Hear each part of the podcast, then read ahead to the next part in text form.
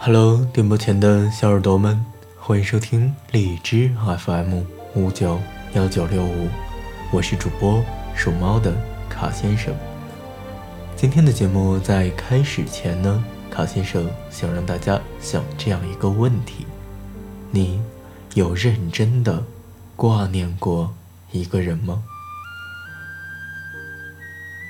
沉默的两秒是为了让大家在心底想下这个问题。现在开始进入今天节目的正式主题——挂念。首先来谈一下“挂念”这个词本身吧，它与担心、牵挂、想念有哪些不同呢？它比担心多了一份沉静，多了一份安然。它比牵挂多了一份柔软，多了一份藏在心底的隐秘；而它比想念呢，则多了一份牵心。挂念是一个有重量的词汇，因为它不像是我们时时刻刻的去想某一个人，而是在我们的不经意间。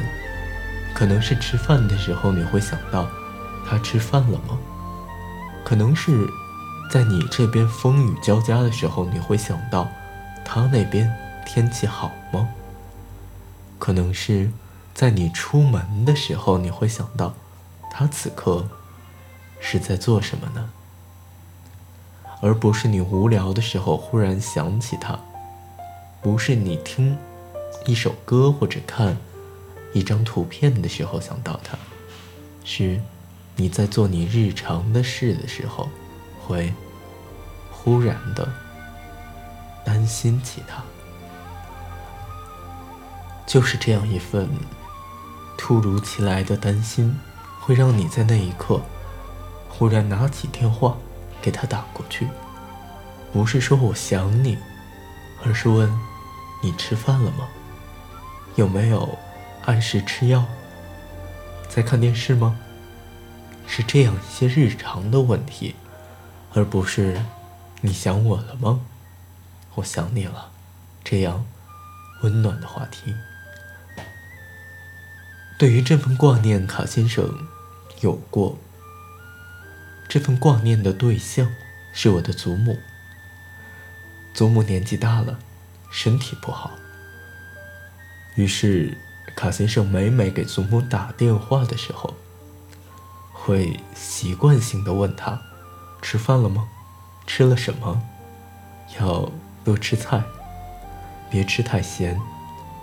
要多喝点水，要按时吃药。”随着年纪的增长，祖母的记忆力不是那么好了，在分配药物的时候，分配那些种类繁多。一日三次，却精准到四分之一、三分之一颗粒的药物的时候，祖母总是弄乱。于是卡先生每次打电话的时候会问他：“你吃早晨的药了吗？记得吃中午的药。晚上睡前如果打电话的话，会提醒他吃一次药就够了，然后喝点水。”接一杯水，放在床头。这是一份带有责任心的想念吧。因为有的时候你会不合时宜的想到他，比如说，在深夜你忽然醒了，你饿了，你会忽然想到祖母做的那一碗肉面，那炒的喷香的饭菜，但这个时候。你不会打电话，你也不会发短信，只是笑笑，然后又会不自觉的想到，隔了几百公里甚至几千公里的另外一方的他，此刻睡得好吗？其实，祖母在世的时候，卡先生没有想过这么多的情绪，只是把这样一份。挂念当成是一种日常，当成每次打电话的一种固定的聊天方式。直到祖母去世，卡先生再也没有打过那个手机，再也没有拨过那个号码，再也没有问过你吃饭了吗？吃的什么？再也没有叮嘱过他要少吃零食，不要吃太咸，按时吃药的时候，卡先生意识到生活里少了一些东西。这与想念不同，少了一种责任感。当我在吃饭的时候，不会再去担心祖母吃的好吗？当我生病的时候，不会想到祖母有没有按时吃药。于是我的很多日常开始变得与往日不同，日常变得不日常。可能这是。挂念与想念最大的不同吧。当我们想一个人的时候，我们的生活中的一切都还是常态，我们还是一样的吃吃喝喝，一样的快快乐乐。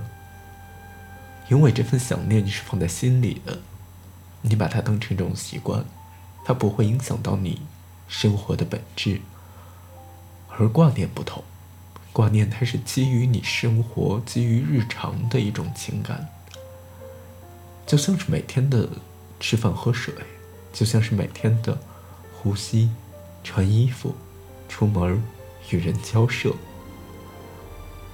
它是生活里一些细微到我们会忽略的瞬间，但是当这种瞬间骤然发生改变，而且是全部改变的时候。你会觉得挂念是一种重量，这种重量足以使得你去重新思考生活。